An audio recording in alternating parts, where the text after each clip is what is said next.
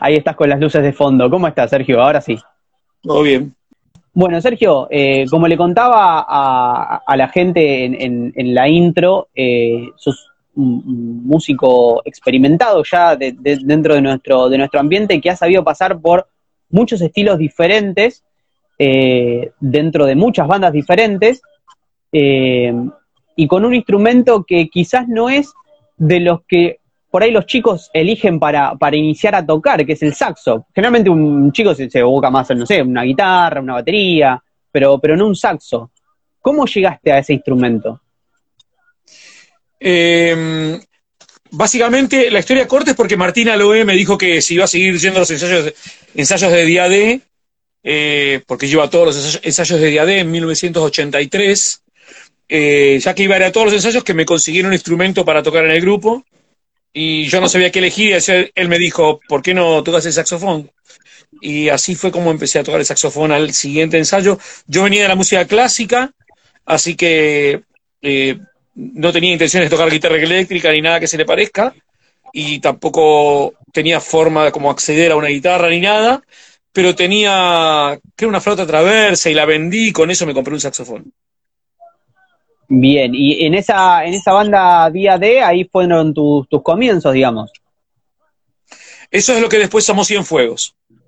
Eso es lo que se... O sea, Día D funcionó, Día D funcionó en su primera formación entre 1982 y 1986. Eh, y Cienfuegos empezó en el noven, mucho después con las mismas músicos prácticamente, en eh, 1995 y estuvieron muchos años activos hasta, hasta una separación de la cual vos eh, en, algún momento juraste no volver a, reunir la banda y, sin embargo volvieron y volvieron con dos shows eh, terribles. En, verdad, eh, yo también yo pensaba que nunca íbamos a volver a tocar juntos, pero pero el tiempo hace cosas que uno piensa que no van a suceder. No es que, eh, que de última tampoco es que nosotros cambiamos para tocar. Nos subimos al escenario a hacer lo mismo que hacíamos 12 años antes, que fue la última vez que habíamos tocado juntos. Y la verdad es que yo no esperaba que íbamos a poder subir y hasta último momento no sabía si íbamos a tocar o no. Realmente. este, la, la interna de Cienfuegos es tenaz y superó las expectativas. Bueno, primero principal, ¿tenían alguna expectativa en esa, en esa vuelta? Em, superó por mucho las expectativas, tanto artísticamente como a nivel de convocatoria. Em, cuando me llegó la propuesta, yo creo que estaba bien con hacer medio group, ok, estaba bien, eh, a nivel gente, digo, ¿no? Y hacer dos sold out, y dos sold out porque o sea, vos podés ser soldado de diferentes formas. Vos podés ser un soldado porque la última semana lo llenaste, podés hacer un soldado dibujado con invitados, o podés ser un soldado a la semana que salen las entradas del show, que fue lo que pasó con Cienfuegos. Lo que pasa es que no somos un grupo sencillo, nosotros, y no es un grupo profesional, en el aspecto de que va a ir un camino hacia eh, tener más convocatoria, ¿no? No es un grupo que haga ese camino, Cienfuegos, nunca lo hizo. Cienfuegos es una banda que eh, sistemáticamente se pegó tiros en el pie. Em, todo lo que podíamos lograr que saliera mal, salía mal. Así que sí, fue una sorpresa. Eh, a nivel artístico creo que ayudó mucho un montón de factores. Uno que que el, repertorio que armamos lo hicimos muy eh, pensando en cómo la gente lo iba a disfrutar y, eso se notó, que armamos una fiesta de principio a fin. Eh, y, después otra cosa que fue muy positiva fue que la cuestión energética eh, fue muy contundente. Yo que tengo muchos shows en vivo, no siempre los shows son eh, todos los integrantes están en la misma vibración, en la misma frecuencia, y por ahí quieres un muy buen show para uno de los integrantes de la banda, por ahí otro te dice, bueno, me gustó, no me gustó esto, o friqué por esto y por esto lo pasé bien. Ese show, desde el primer acorde hasta el último, público, sonido, músicos, lugar, todo coincidió en un, en un evento muy poderoso. Se te escucha medio entrecortado de a momentos. Se te ve bien, Eso pero es se te internet, escucha no medio tengo nada que ver. Eso no tengo yo nada que ver, es internet. Bueno, eh, hablábamos, justamente me- mencionabas estos, estos sold outs.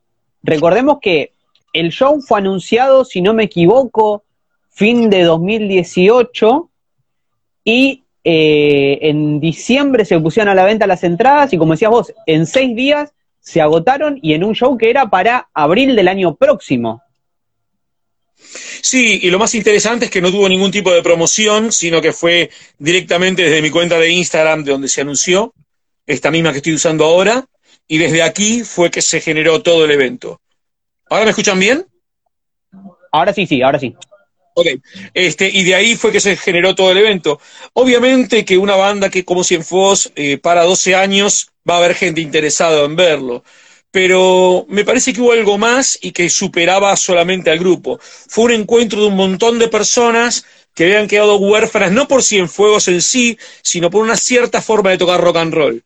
Muchas de las bandas que tocábamos en esa época o mutaron hacia algo más pop comercial o sencillamente se separaron. Entonces me parece que también hubo mucha gente, mucha gente que estaba eh, muy interesada en volver a sentir eso, de tocar rock punk eh, y a full.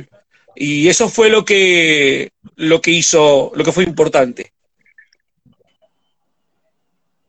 Y dentro de eso, ¿notaste en el, en el público eh, justamente esa gente, adolescentes y demás, que, que, los has visto en, en, los 90 aparecer, obviamente muchos años después, pero acompañados de una generación siguiente, ya sea hijos o gente que ha descubierto la banda eh, después, ¿no? Obviamente, porque también puede pasar.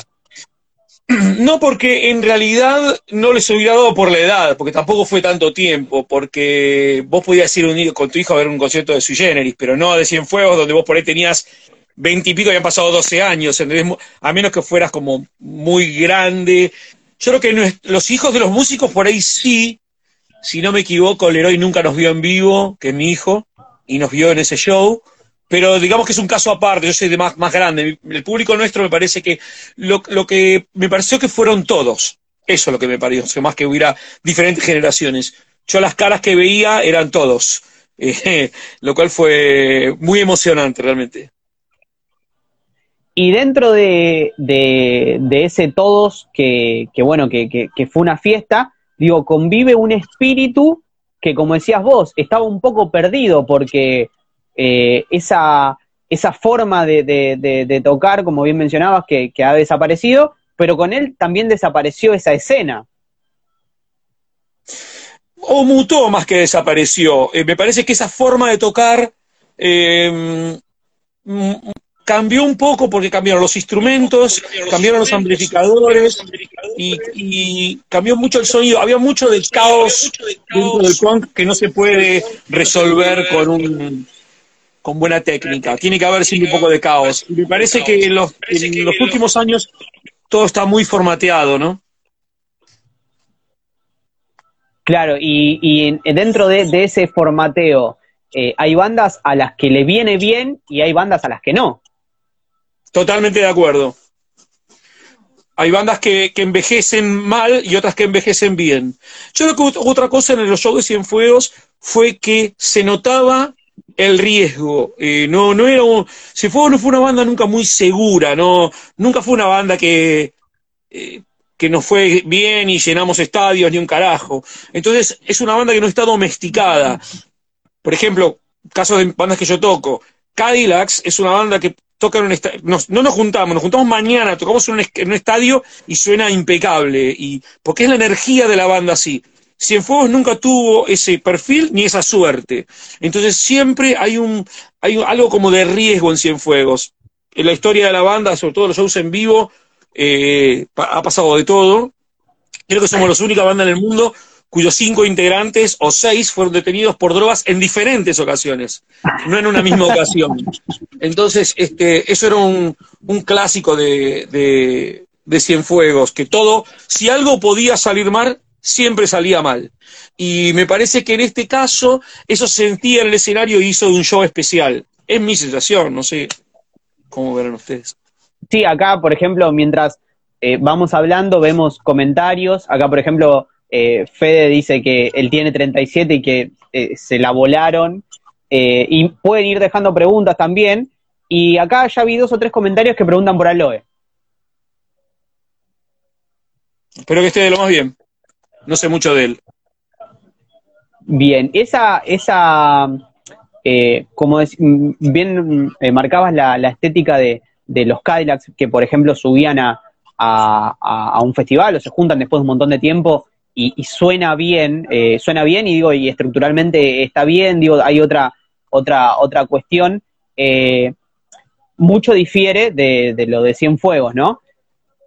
En este, en este, eh, en, esta brecha donde tenés de un lado Cadillacs, del otro Cienfuegos, ¿cómo, cómo lo sentís vos salir de, de, un, de un show donde, como decís vos, es caos constante, que eso es lo que, lo que te genera Cienfuegos, y de repente encontrarte con todo perfecto como, como los Cadillacs. ¿Cómo, cómo bailás vos en ese limbo? Yo estoy totalmente acostumbrado a ese mundo, lo, lo, vivo desde 1983, que fue la primera vez que subí en escenario. Nunca hice una sola cosa, jamás. Ni siquiera cuando Cadillacs estaba hiper explotado en los 90, yo tocaba con todos tus muertos, había empezado mi Maura, estaba con Cienfuegos. Yo estoy acostumbrado y además, eh, para mí el escenario termina en el borde del escenario. Si bien el público es muy importante, fundamental, a mí me da igual, ¿viste? Tocar en River, tocar en un club, por supuesto, más allá de las obvias razones, que lo que obviamente ganas más plata tocando en un estadio que en un club chiquito, sacando lo obvio, la esencia de tocar un show sos vos con seis o siete chabones más haciendo música. Y eso tiene que ser lo prioritario.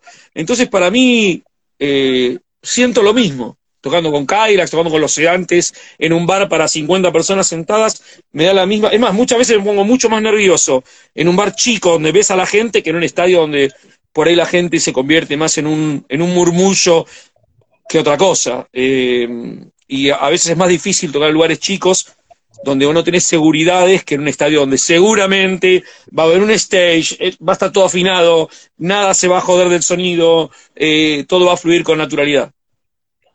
Claro, estás más expuesto. Sí, pero no es solamente una cuestión de exposición, es una cuestión de combinación, de la cuestión técnica y de que tocar en un lugar chico es mucho más complicado que tocar en un lugar grande. Eh, generalmente en un lugar pequeño vos recurrís a tu amplificador, un micrófono para la voz y estás. En un estadio necesitas otro tipo de cosas. O sea que depende, ¿no? Lo, lo, importante es que vos el show sea igual para vos. Y eso a los músicos nos pasa siempre. A los músicos, ¿no?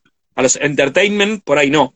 Pero a los músicos eh, es lo mismo. La misma tensión.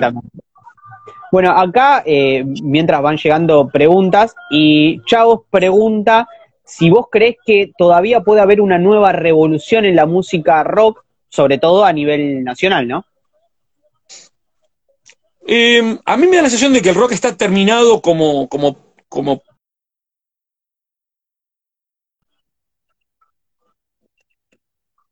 que, que sea revolucionaria pero para mí me parece que el, que el, que el, que el concepto está terminado, lo cual no significa que no se pueda seguir tocando. Pero no sé si habría otra revolución más. Básicamente porque entre el punk y el post-punk definieron que vos podés ser cualquier cosa arriba en escenario.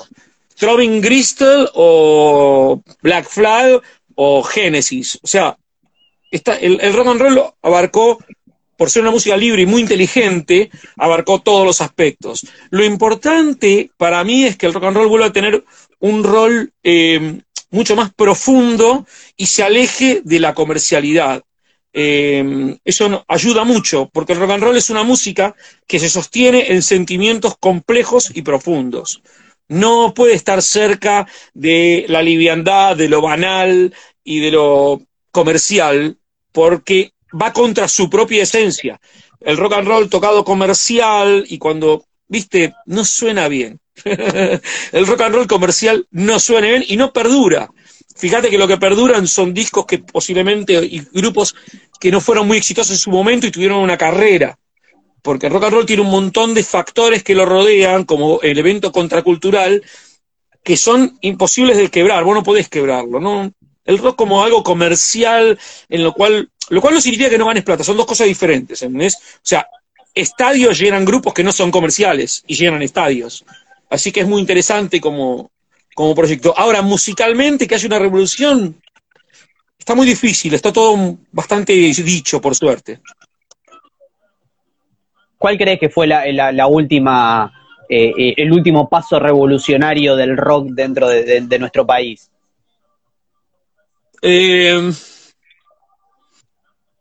lo que pasa es que hay que definir qué es rock. A mí me parece que, hay, ha habido buenas bandas nuevas, pero mucho de lo que califica rock de estadios no es rock. No sé. y no lo digo porque sea malo, Digo que yo, no te va a gustar, es una banda pop, ¿entendés? Y hace estadios, y no está mal, está buenísimo. Yo toqué con ellos varias veces con los Cadillacs, pero no es el concepto de lo que es rock. Claro, muchas veces me parece que es separar una banda como Dale. Es, separar el, rock como, como género musical que el rock como lo que representa en realidad, que eh, adopta un poco de, la música, pero también es una forma de pensar, de sentir, de vivir. Eso, eso, eso te diría el chavo. Este. Mm, eh, fue un buen chiste, reíte.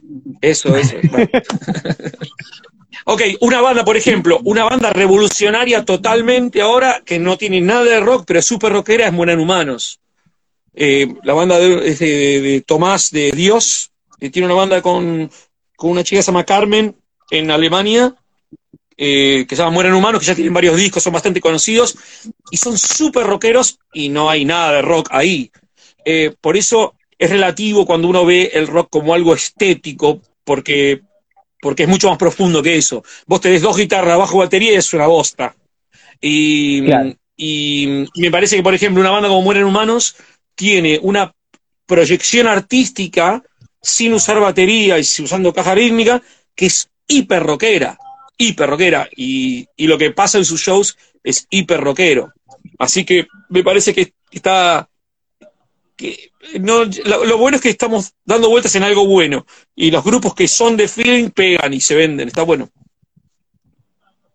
Y dentro, bueno, dentro de, de, todos estos grupos con los que con los que has sabido transitar, grabaste innumerable cantidad de discos.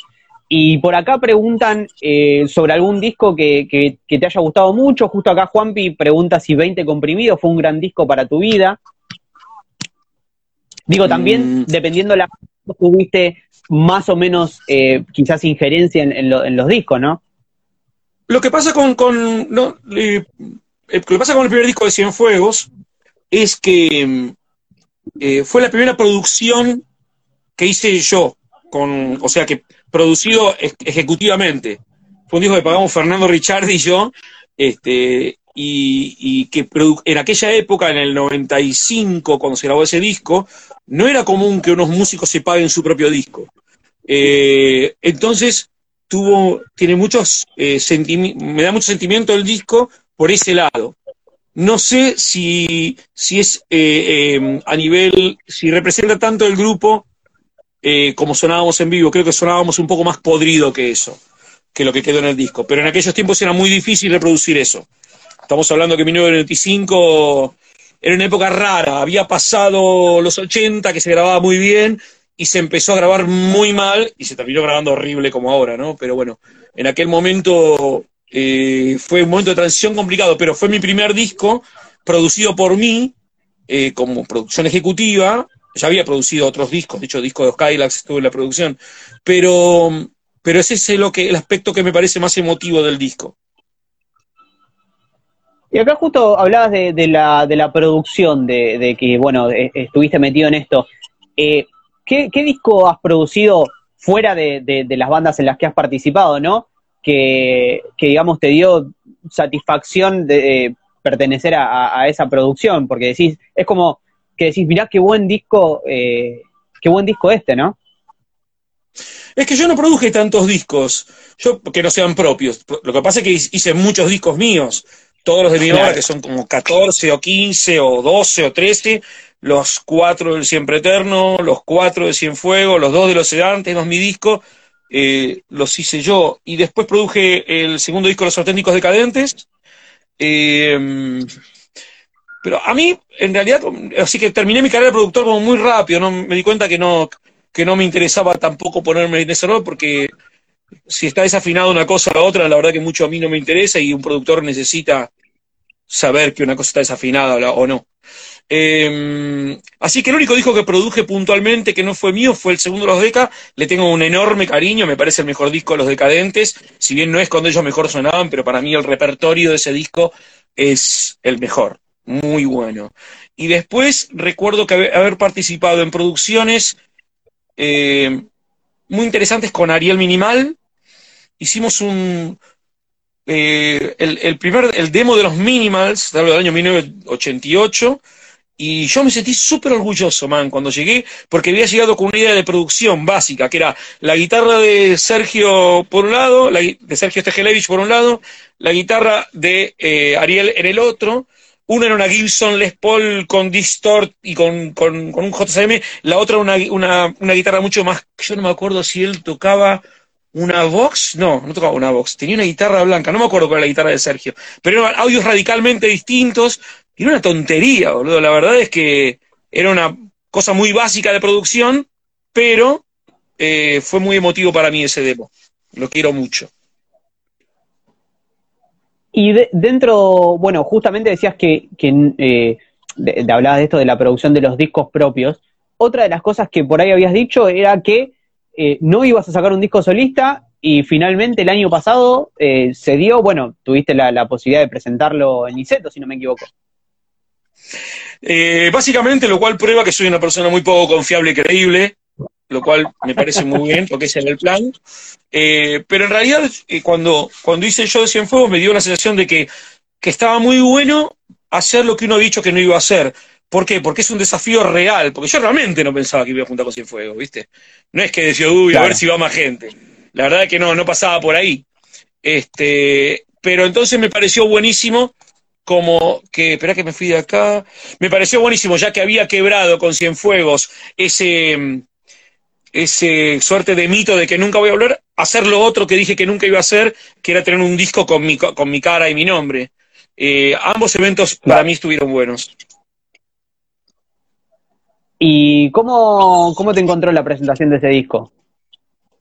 Del tuyo, ¿no? Eh, mm, sí, más o menos, no, no lo disfruté mucho. Em, fueron dos shows en Niceto y me parece que me sobrepasó un poco la situación.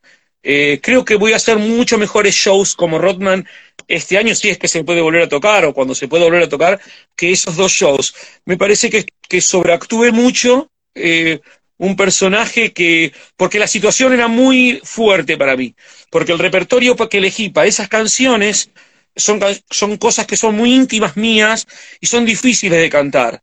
Eh, y me parece que en ambos shows, más en el primero que en el segundo, me sobrepasó mucho eh, lo que a mí me pasaba ahí, a mí adentro, y en realidad la gente paga una entrada y va a ver un show porque quiere ver un buen show. No quiere ver si el cantante tiene problemas este, psicológicos, que yo los tengo.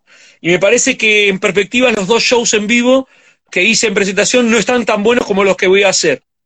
Eh, fueron muy eh, como demasiado para mí.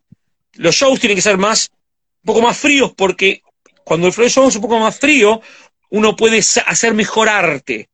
Mejor arte, no mejor arte, mejor arte. En cambio, yo usé esos dos shows como algo de sacar cosas de adentro mía, y en realidad me parece más divertido hacer mejor arte. Pero eso soy yo, y me preguntaste cómo le había pasado yo. Yo no la pasé espectacular. bueno, dentro de, acá recién nombrabas esta posibilidad de poder volver a tocar, de, bueno, que no se sabe qué, va a pasar este año con, respecto a, la escena artística en general, no solamente la música, sino todo, todo marco artístico. Eh, tuvieron que, suspender algunos shows, eh, como por ejemplo, y se iban a presentar con los Kylax en el Lulapalooza. El, el mundo está suspendido, no, mis shows. Pero, no, no, no, a lo que iba es esto. Tuvieron que, que, que, suspender varios shows. ¿Iba a haber algún otro show? ¿Fuego estaba pensado? Eh, no. ¿O lo que quedó, no, no, quedó ahí? Eh, eh, había, sí, no, pero ya, ya en diciembre no nos habíamos puesto de acuerdo y ya descartamos la posibilidad.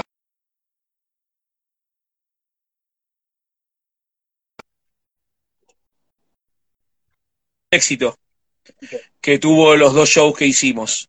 El éxito no alcanzó, el éxito brutal de esos dos shows, no alcanzaron para quitar el estigma de frustración que tiene Cienfuegos histórico. Así que no, no, no, me parece que por ahora vayamos a tocar. Que creo que eso también va de la mano con lo que hablábamos recién del rock, ¿no? El rock como una forma de vida, como un estilo, y dentro de Cienfuegos también se asemeja un poco a lo que es esa, esa ideología dentro de, del punk y todas sus ramas. Sí, no, no por los shows, es que no podemos hacer muchos más shows y podemos hacer mejores cosas, es más un problema nuestro que de la música que hacemos. Eh, hay una sección de riesgo que es necesaria para hacer esta música y en nuestro caso funciona, porque se arma bueno. Pero bueno, cada grupo, ¿sabes cómo es? Es un mundo y cada grupo depende. Exactamente. Y dentro de esos mundos, dentro de esos grupos eh, que, tenés, eh, tenés uno con, Mimi. Eh, no, tengo muchos con Mimi. Tengo tres grupos con Mimi. Mimi Maura, que adentro de sí misma tiene varias formas de presentarse en las cuales en algunas estoy y en otras no. Eh, tenemos una formación como de Big Band, que estamos todos, que es la que todo el mundo conoce, mi Maura, pero mí también se presenta a veces como acústico y ahí no participo tanto. Eh, y tenemos dos bandas más, una que se llama El Siempre Eterno, eh, con Ariel Minimal, Hernán Espejo, bueno, Ariel ya no está, estaba Hernán Espejo hasta el final, Álvaro Sánchez y Fernando Ricciardi, que hizo su último show hacia fines del 2016 17 o 18, 2018. Eh, y eh, tenemos otra banda que se llama Los Sedantes. Estamos Mimi y yo, eh, Saúl Díaz de Vivar, Dante Clementino y el ruso Sánchez también. Álvaro nos tiene que soportar en varios proyectos pobres. Este, y, y, después, bueno, nada, Mimi Maura. Y la vida misma también compartimos con Mimi, que es un muy buen grupo. ¿Y, cómo debe ser el, mejor de todos? ¿Cómo es esto de compartir Más o menos, no eh, esto? ¿Cómo es esto de compartir esto con, tu pareja? Y yo lo hago desde el día que la conocí, porque cuando yo la conocí a Mimi, eh, no, no, no es que nos juntamos enseguida. Eh, nos conocimos y yo empecé a tocar enseguida con, con Alarma, que era la banda de ella que tenía en Puerto Rico. Cuando la conocí hice dos o tres shows de invitados. O sea que se conocieron Así que, músicos. Claro, ella, eh, la, la, manager de Alarma, era una de las personas que estaba en la producción del el primer show de Cadillacs en, en Puerto Rico. Así que cuando volvimos, nos hicimos muy amigos con Mimi, cuando volví, en el un año después volvimos a Puerto Rico y yo ya empecé a tocar con Alarma. Y toqué dos o tres shows con Alarma, vestido de mujer, posta. Eran todas chicas y yo tocaba un par de temas saxofón con un vestido de Mimi puesto. Y barba y dreads. ¿Hay fotos de eso? Sí, me imagino que, debe haber algún registro de eso. Yo creo que hay hasta, hay hasta filmaciones de eso. Por esos años eh, aproximados, nombrabas fin de, los 90, eh, ahí ganaron un, Grammy, ¿no? Año 97, 98 con los Cadillacs que si no me equivoco, creo que fue uno de los primeros Grammys a una banda hispanoamericana. Fue el primero, eh, y creo que al año siguiente que se dieron a, Café Tacuba también, y después se, terminó ese premio, porque se inventó esa cosa Siome que se llama Grammy Latinos. Este, nosotros dos, creo que, estoy, no sé si Café Tacuba, de Cadillacs, obviamente que sí, que fue una categoría que se llamaba eh, rock, eh, alterlatino, creo que le han puesto una cosa así, que eran bandas que no hacíamos la música latina, que los, ellos llaman premios Grammys a la salsa, premios Grammys a la música melódica, no sé cómo se llamaría, pero no al rock. Y la primera vez que lo hicieron fue los Cadillacs. Creo que el segundo año se dio Café Tacuba, que se lo entregó Morrissey, si no me equivoco, o ahí ya era Grammy latino. Ya los Grammy dijeron, no, no, latinos fuera. Y los, los sacaron de los Grammys e inventaron los Grammys latinos para no tener eh, que codearse con, con los Daddy Yankee y todo eso que ya sabía que se venía por ahí. Entonces los mandaron al latinaje y eh, no existió más ese premio. Así que sí, lo tenemos y es, este, y es único. Claro, no podían permitir que nosotros los latinos le saquemos algo a ellos, ¿no? No, no querían directamente estar en la misma sala que nosotros, lo cual me pareció muy inteligente viendo a los quienes, quienes se llevan los premios Grammy Latino de ahora. Imagínate. ¿Y qué, qué, qué opinión te, te, merece esto, eh, por ejemplo, la, la, escena de hoy en día donde eh, conviven eh, muchísimos géneros diferentes, desde el rock en todas sus formas, ¿no? Digo, desde, desde el rock, como decías antes, comercial, como eh, el rock más, eh, más pensado, y, y, estas fusiones con, con nuevos géneros o nuevas, nuevas melodías que van apareciendo ahora, como por ejemplo el trap. No, pero el rock no tiene nada que ver con esa música. Eh, por ahí más el No, no, pop, pero digo sí. que hay, hay a veces conexiones entre las bandas o, o, o, o cosas eh, fusionadas.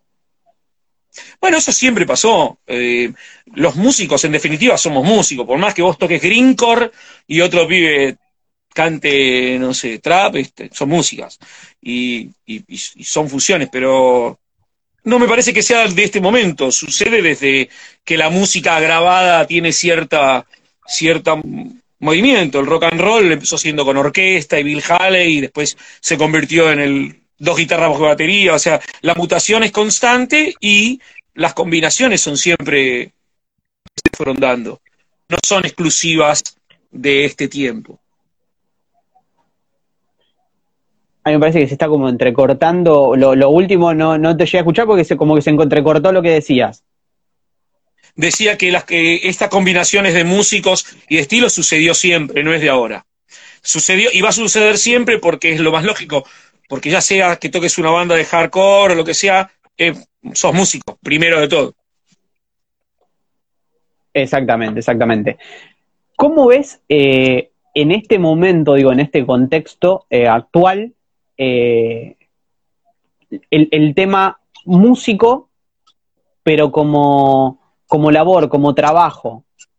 Porque la verdad es que en, esta situación que estamos viviendo ahora, poca gente se puede llegar a, a, poder transitar esto, eh, bueno, hay algunos que pueden transitar una, dos, diez cuarentenas más, ¿no?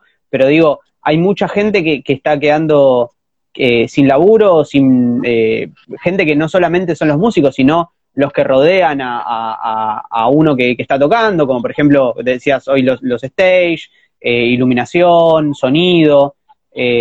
¿cómo, ¿Cómo ves eso? Mm, está jodido para todos. Eh, no, no puedo agregarte nada, está re jodido. O no sé qué reflexión hacerte, o sea, la verdad es que una vez que pase y se rearme, por ahí te puedo dar una, una, una descripción de que si me parece bien o mal, pero actualmente con todo cerrado no, no puedo decirte más que, que cagada. Eh, no sabemos qué va a pasar. Eh, la verdad es que es una situación que si dijera algo no sentido porque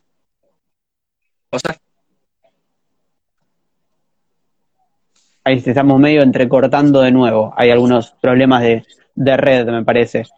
Eh, pero bueno, más o menos se, se, entendió lo, lo, que decías. ¿No crees que es tiempo, antes hablamos de una revolución eh, más eh, musical, si se quiere? ¿No crees que es tiempo de, de, de, una revolución del músico por sobre esta situación para, para empezar a hacer valer sus derechos de, ahora en más, ¿no? Eh, o cambiar un poco la forma en la que se maneja el, el, mercado. El músico tiene que hacer música. Eh, es relativo lo, de, lo, lo, lo, del negocio de la música. Generalmente no lo manejan los músicos, sino que manejan la, la gente alrededor de los músicos que se preocupan más por las cosas que no son música, ya sea negocio o, lo que sea. No tengo una decisión formada sobre eso nunca me importó mucho. Ni el negocio, ni, ni cómo voy a ganar más plata, ni menos plata. Hago lo que tengo que hacer y trato de sacar lo mejor de eso. Pero no, no soy de ir mucho Sadaic. Bien, y ahora, eh, justamente aprovechando este, contexto de, de, estar en cuarentena, eh, cada uno por, su lado, aislado, eh, ¿te florece en vos en la cuestión creativa para, para seguir componiendo, grabando? No sé si tendrás materiales a mano como para grabar. Sí, pero como yo no hago otra cosa, en realidad la, inspiración no viene porque tenga tiempo libre, sino porque tengo inspiración o no. por ahí la persona que por ahí es músico y aparte es no sé, cualquier otro abogado y ahora no puede estar yendo al, a su laburo, por ahí tiene más tiempo, pero yo siempre, de hace 35 años que hago esto y solo me dediqué a esto. Entonces siempre tuve tiempo, pero la inspiración no tiene que ver con que tenga tiempo, sino con que haya o no. Pero sí, compuse un par de cosas ahora, está bueno. Y hablando de, esta, de, esta, de estas cosas que compusiste, hay muchos, muchas bandas, muchos artistas que están subiendo eh, materiales caseros, filmaciones caseras, o cada uno graba en su casa y sube un pedacito de, la canción. Eh, ¿A vos no, se te dio por hacer nada de eso? No, no, no me parece que sea conveniente para la canción y para la obra presentarla así. Eh, hice algunos disjoqueos de acá desde mi cuarto, este, pero, pero no, no, no se me ocurrió no me parece que, tenga mucho, mucha conexión el teléfono o la computadora con el hecho de sentarte a escuchar música seriamente. Y esto de, escuchar música, también lo que podemos rescatar es que ya hace un tiempo eh, las formas de escuchar música han cambiado. Eh, hoy ya hay, hay, cada vez menos gente que se sienta a escuchar un disco tranquilo, a analizarlo, y abundan las plataformas eh, digitales, donde es todo más al, paso, eh, ponemos play cuando queremos eh, y seguimos cuando queremos. Sí, pero debería ser una decisión. O sea, nadie te obliga a no escuchar música. lo que pasa es que, bueno, claro, la forma que está armado Spotify o YouTube, que apretas un botón y desaparece, y puedes ir a otra cosa, hace que la gente tenga poca paciencia y el hecho de escuchar un vinilo es diferente, porque tienes que levantarte, sacar la púa, moverlo y eso. Pero bueno, son los tiempos que hay. Eh, no se puede ir contra eso, no hay que ir contra eso, pero no te tiene que condicionar tampoco. Claro, y, en esto vos no, no, no sentís que algunos músicos quizás se sientan condicionados porque, no sé, en vez de hacer un disco de 14, 15, 16 temas como quizás era antes o algo más de larga duración, eh, abundan mucho los discos más cortos, justamente hablando bueno, de depende, ¿eh? depende, pues fíjate que Bad Bunny saca discos. Así que es relativo, ¿viste? hay muchas cosas que se dicen porque a la industria le conviene, que no es lo que a los músicos les interesa. Eh, pero yo lo entiendo también. A mí me parece que cada cual tiene que hacer lo que se le cante el orto. Y si querés sacar un simple, sacas un simple, sacar un disco, sacas un disco. Si lo querés sacar en vinilo, lo sacas en vinilo. Lo importante es que la obra sea contundente. Exactamente, exactamente. Bueno, justamente de, esa, esa responsabilidad que, decís de, la decisión de tanto de la gente como de los músicos, vemos, por ejemplo, un lugar, no sé, cómo decir, por ejemplo, Musimundo, ya no vende disco, vende laderas. Eh, exactamente. Pero eso ya lleva mucho tiempo y me parece a mí que también en realidad es una evolución tecnológica. Eh, no, no se puede pelear contra eso. Eh, y no podés quedarte. Yo sigo sacando discos y, saco discos en vinil y saco discos en CD y los saco, pongo online. No, no es importante. La canción, si está buenísima, va, va a triunfar por sobre lo que sea. Bueno, y hablando de, me quedo con la última palabra que dijiste, que es, triunfar. Eh, tanto eh, acá en Argentina, eh, los fabulosos Cadillacs son muy grandes, como también lo son en México. Y México es un país en el cual quieren mucho a muchas bandas argentinas. Bueno, están los fabulosos, tenemos por ejemplo los Caligaris, bandas que, que llenan estadios muy grandes. ¿A qué crees que, que se debe eh, esa, esa cuestión de, del cariño, eh, particularmente en México, ¿no? Que lo hace quizás un poco más exponencial que, otro, que otro punto del mapa. Em,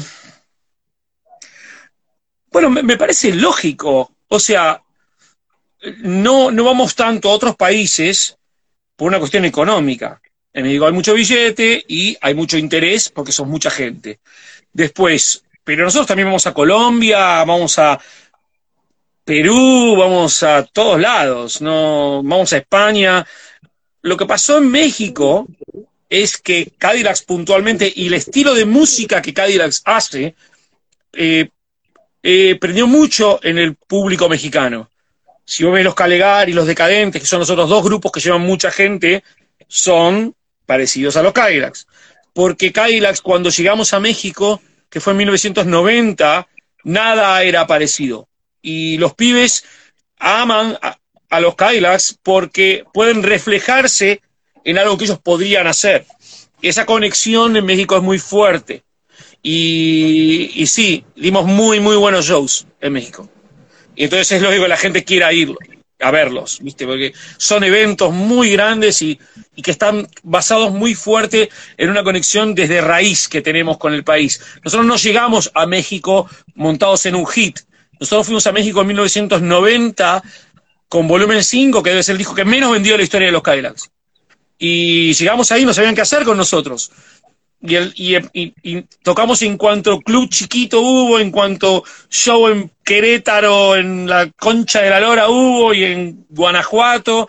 Hicimos todo ese recorrido y cada vez que pasábamos por un lugar y volvíamos había 10 veces más gente.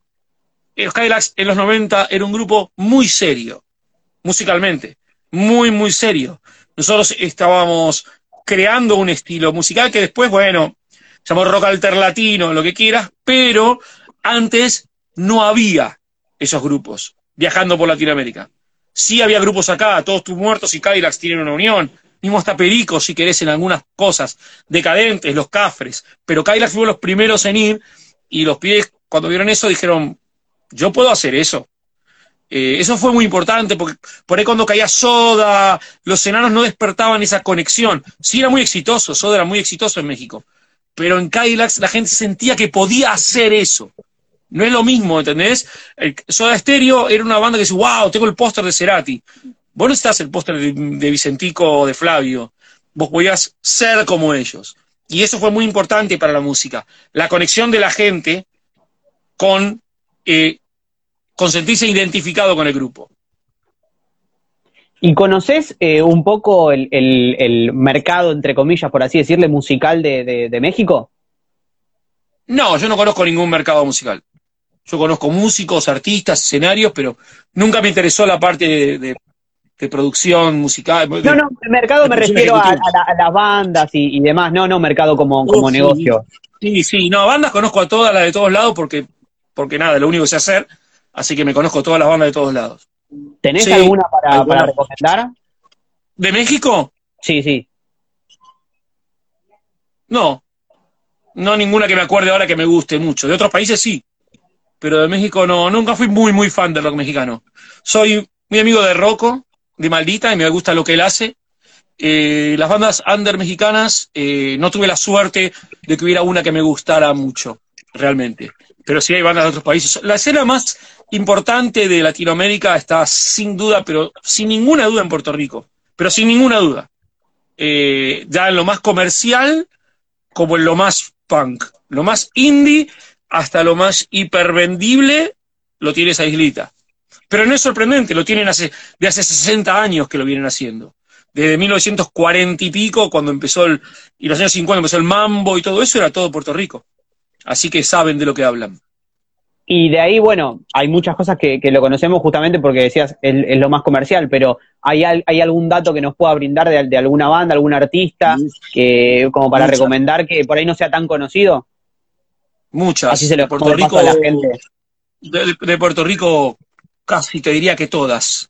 Si vas a Puerto Rico Indie, eh, nada, de las más conocidas, bueno, de ahí salieron dos bandas claves de eh, los últimos años, ¿no? De antes había más. Pero Calle 13 y Cultura Profética, en sus estilos muy distintos, salieron de la escena under de Puerto Rico. Circo es la otra gran banda popular que salió de Puerto Rico eh, que ahora sacar un disco nuevo esta semana. Atentis, hablen con Fofé, chequéenlo. Eh, siempre fue un talento indiscutible. Y después, todo lo que llamó Garage Punk o rock garagero de los últimos 20 años, tienen tres bandas de Puerto Rico la clave absoluta.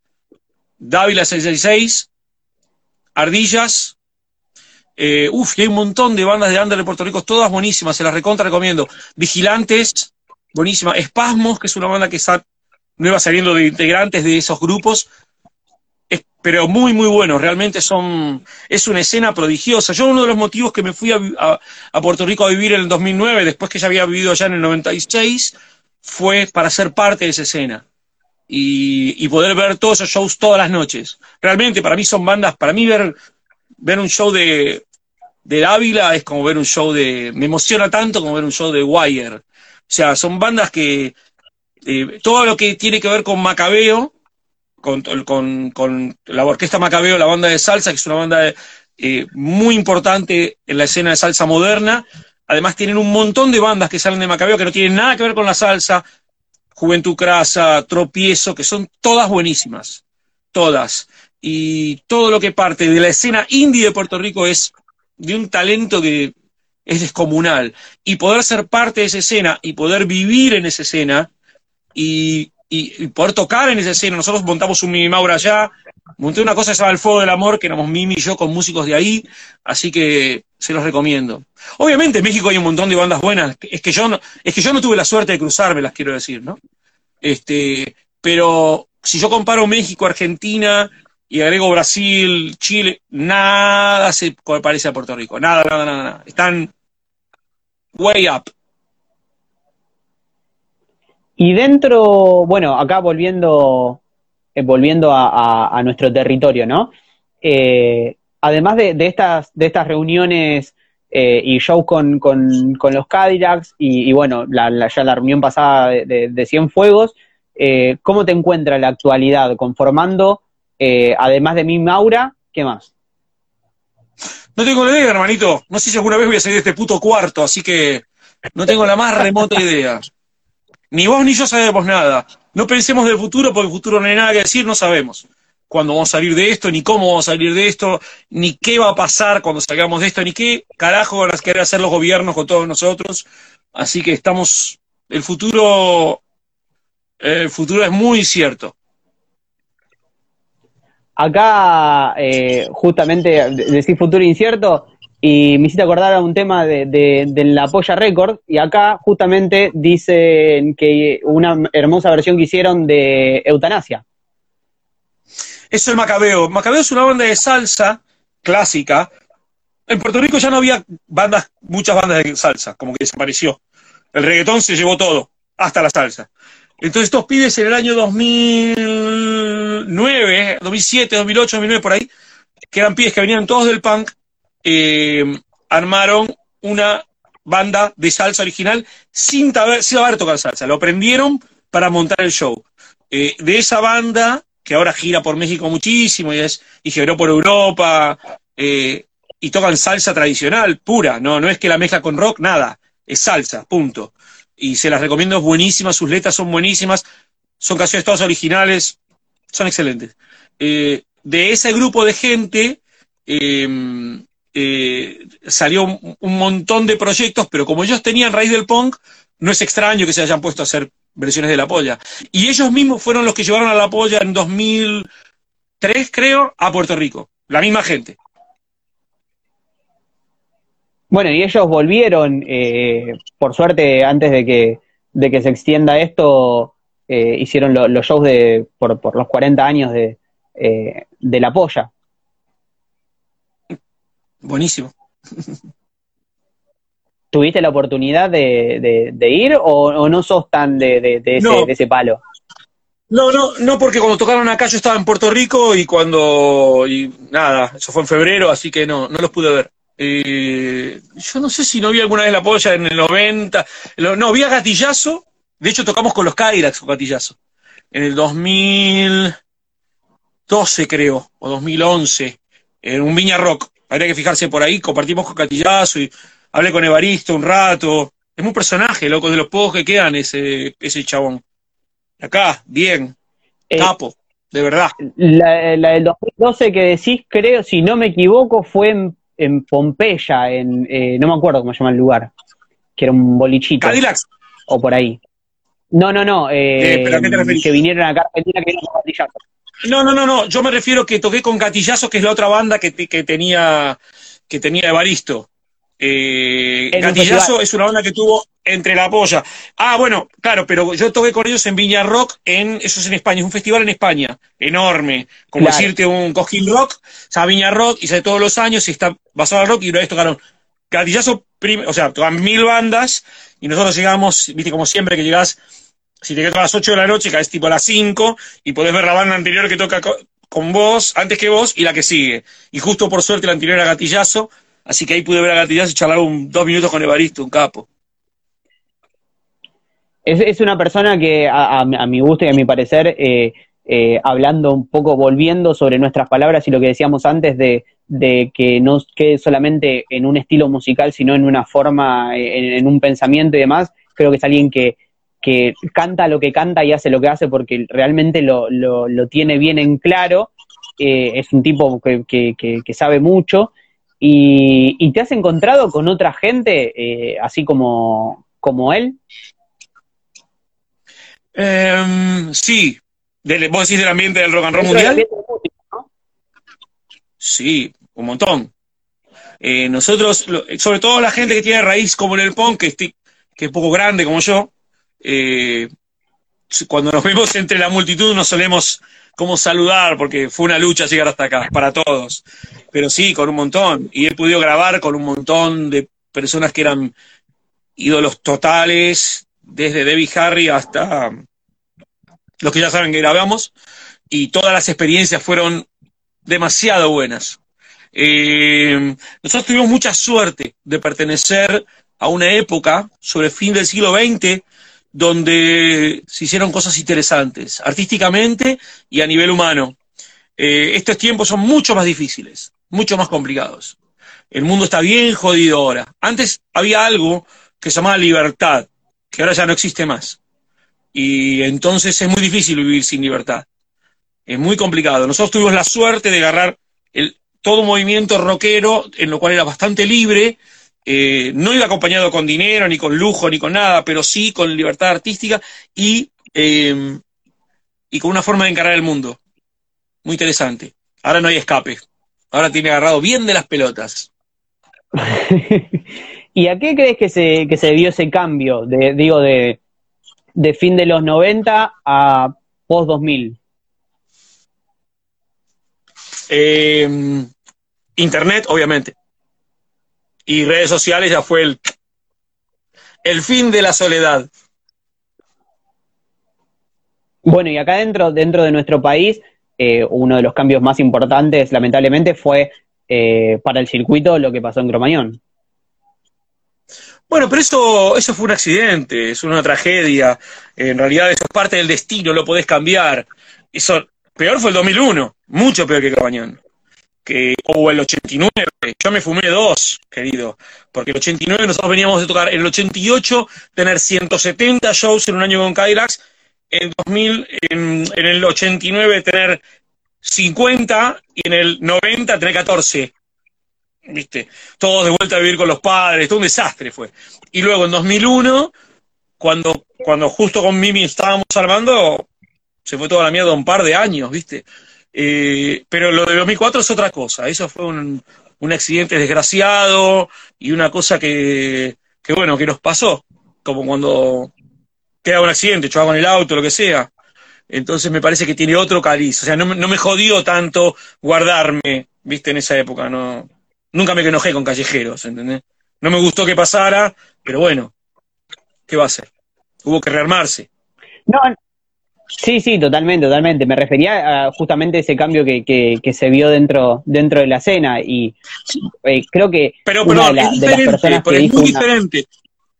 Es muy diferente cuando ese cambio sucede por una cuestión exenta al, al, al movimiento, eh, y, otra cosa es cuando la cuestión económica fuera del movimiento este, eh, termina afectando. A mí me dice, no fue un accidente. Yo no digo que no haya sido un accidente. Quiero decir, nadie quiso que pasara, mi amor. A eso es a lo que me refiero. Este, que es como que pasó, ¿viste?